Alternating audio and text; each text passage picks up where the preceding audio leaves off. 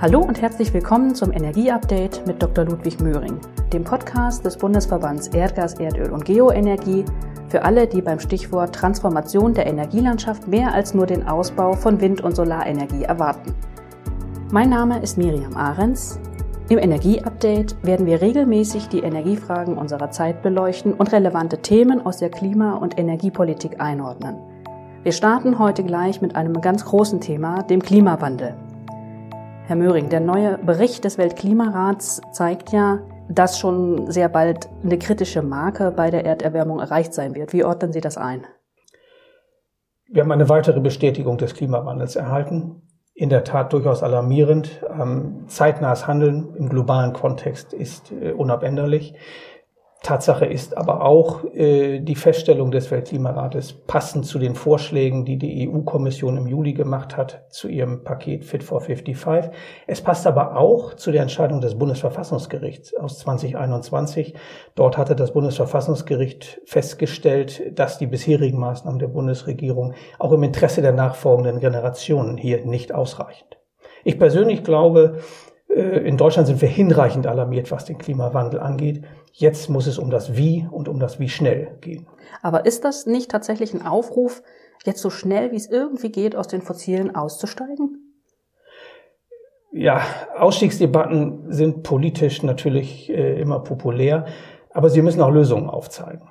Meiner Ansicht nach äh, geht es fundamental darum, dass wir zeitnah Klimaneutralität herstellen und in dem Zusammenhang äh, werden wir alle Optionen, die wir realistisch haben, um Treibhausgasemissionen einzusparen, in Betracht ziehen müssen. Und das macht meiner Ansicht nach die Analyse des Weltklimarates auch sehr deutlich.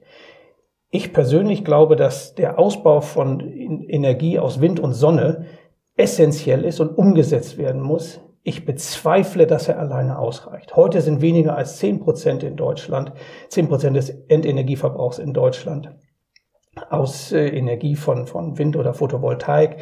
Dieser Schritt ist einfach zu groß. Die Klimaneutralität ist eine Riesenherausforderung. Wir dürfen hier nicht einfach Optionen leichtfertig politisch motiviert ausschließen. Und was für Optionen meinen Sie damit? Was heißt das konkret? Ja, zunächst mal müssen wir uns vor Augen führen, äh, wie groß aktuell noch unsere Abhängigkeit von konventionellen Energieträgern ist. Heute ist es in Deutschland mehr als 80 Prozent. Das wird sich ändern. Wir steigen aus der Atomkraft aus, wir steigen aus der Kohle aus, das ist alles beschlossene Sache. Ähm, Tatsache ist, Öl und Gas sind heute immer noch für rund 60 Prozent hier verantwortlich. Und auch dort muss es natürlich zu Veränderungen kommen. Der konsequente Ausbau von Wind und äh, Photovoltaik, der ist gesetzt, er wird nicht reichen, das hatte ich gesagt. Und auch die Importe von solchen Mengen, die wir hierfür benötigen würden, sind meiner Ansicht nach nicht realistisch. Zu Recht hat sich in Deutschland die Erkenntnis mittlerweile durchgesetzt, dass wir neben erneuerbarem Strom auch Energiemoleküle brauchen. Und hier erwarte ich, dass sich Wasserstoff als klimaneutraler Energieträger durchsetzen wird. Er kann die zentrale Lösung von vielen Fragen sein. Wenn erfolgreich umgesetzt, wird Wasserstoff im Laufe der Zeit Öl und Gas ersetzen können, insbesondere in solchen Bereichen, in denen eine umfassende Elektrifizierung mit erneuerbarem Strom nicht möglich ist. Aber Wasserstoff kann doch grundsätzlich grün, also aus Erneuerbaren erzeugt werden. Muss das nicht die zentrale Stoßrichtung sein? Wasserstoff aus erneuerbaren Energien über Elektrolyse ist eine hervorragende Lösung, verdient zu Recht besondere Beachtung und wird politisch priorisiert. Tatsache ist aber auch, wir benötigen einen schnelleren Hochlauf der Wasserstoffmengen, als wir ihn allein durch erneuerbare Energien möglich machen können. Ich gebe Ihnen ein einfaches Beispiel. Wenn Deutschland seine Wasserstoffstrategie umsetzt, dann wird der in Deutschland erzeugte Wasserstoff nicht ausreichen, ein großes Stahlwerk auf Wasserstoff umzustellen innerhalb der nächsten zehn Jahre. Und Importe von erneuerbarem Wasserstoff werden das absehbar auch nicht lösen können. Wir sollten daher aus meiner Sicht die Basis für die klimaneutrale Wasserstofferzeugung verbreitern. Klimaneutraler Wasserstoff aus Erdgas, sogenannter blauer oder türkiser Wasserstoff, der weitestgehend CO2-frei hergestellt wird, hat ein riesiges Potenzial, hier für die notwendigen Mengen zu sorgen. Verstehe ich das richtig? Herr Möhring, hat die Erdgasindustrie hier gewissermaßen vor, die Wasserstoffindustrie zu übernehmen und grünem Wasserstoff im Prinzip die Rolle so ein bisschen abspenstig zu machen? Nein, auf gar keinen Fall. Und ich glaube, das hatte ich gerade auch, auch dargelegt. Ähm, Der Bedarf an Wasserstoff ist schlicht zu groß, um ihn mit grünem Wasserstoff alleine zu befriedigen. Es geht also gar nicht um eine Entweder-oder-Diskussion, sondern es geht hier um ein sowohl als auch. Wir brauchen sowohl grünen Wasserstoff als auch den blauen beziehungsweise türkisen Wasserstoff. Der ist vielmehr ein, wie man so schön sagt, ein Enabler für den Aufbau der Wasserstoffindustrie. Ich weiß, dass diese Sorge besteht und, und man kann das auch lesen, gerade im Zusammenhang mit dem Nationalen Wasserstoffrat, wo, wo einige Kommentare aufgekommen sind. Ich bin der festen Überzeugung, dass hier im Wege von staatlicher Regulierung dafür gesorgt werden kann, dass grünem Wasserstoff sozusagen Vorfahrt eingeräumt wird. Kommen wir zurück zu Erdgas und Erdöl. Das ist doch dann ein klarer Exit. Gibt es die Erdgas-, Erdölindustrie in 10, 20 Jahren noch? Das ist eine Frage, die ich häufiger bekomme die kurze Antwort, ich sehe im Wesentlichen zwei Rollen für Erdgas. Zum einen Erdgas als Brücke, sogenanntes Transition Fuel. Wir brauchen Erdgas für die Transformation. Erdgas verschafft uns allen hier die, die notwendige Flexibilität, die wir benötigen, um die Energieversorgung sicherzustellen. Denn der genaue Pfad dieser Transformation wird sich nicht beschreiben lassen. Erst recht nicht global. Und nicht überraschend gehen daher viele Experten sogar von einem wachsenden Markt für Erdgas aus, wenn man sich den globalen Kontext anschaut.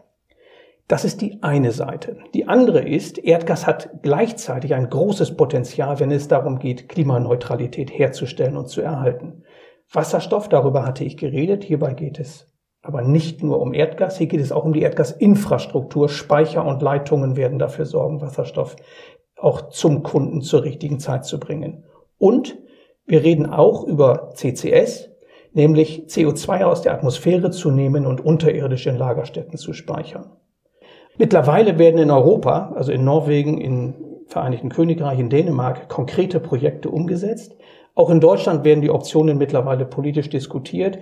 Dabei müssen wir natürlich feststellen, dass die Einspeicherung selbst in Deutschland politisch sehr umstritten ist. Aber als Werkzeug, um industrielle Emissionen zu reduzieren, ist CCS mittlerweile auf der politischen Landkarte angekommen. Mhm.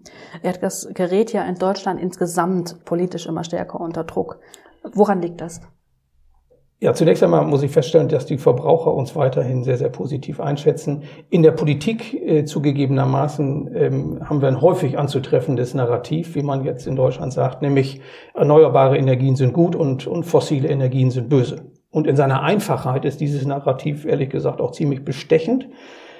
Aber machen wir uns nichts vor. Es löst nicht das Problem, wie wir in die Klimaneutralität gelangen und gleichzeitig für die Verbraucher bezahlbare und verfügbare Energie erhalten. Der Energiebedarf ist schlicht zu hoch auf viele Jahre. Ich bin mir übrigens sehr sicher, dass die deutsche Politik nach der Wahl sehr genau die verschiedenen Optionen analysieren wird, wie die Treibhausgasziele effektiv erreicht werden können. Erdgas gehört für mich klar mit auf die Agenda, wenn wir hier die Lösungen diskutieren. Vielen Dank für diesen abschließenden Appell. Die Optionen, die Sie ansprechen, werden wir uns sicher in den nächsten Folgen noch genauer anschauen, insbesondere auch, welche Rolle Gas und Öl tatsächlich bei der Umstellung auf Klimaneutralität spielen werden. Vielen Dank, liebe Hörerinnen und Hörer, dass Sie bei diesem Energieupdate dabei waren. Empfehlen Sie uns gerne weiter. Mehr Infos zu den Themen dieses Podcasts finden Sie auf unserer Website bvig.de. Wir verabschieden uns bis zur nächsten Folge.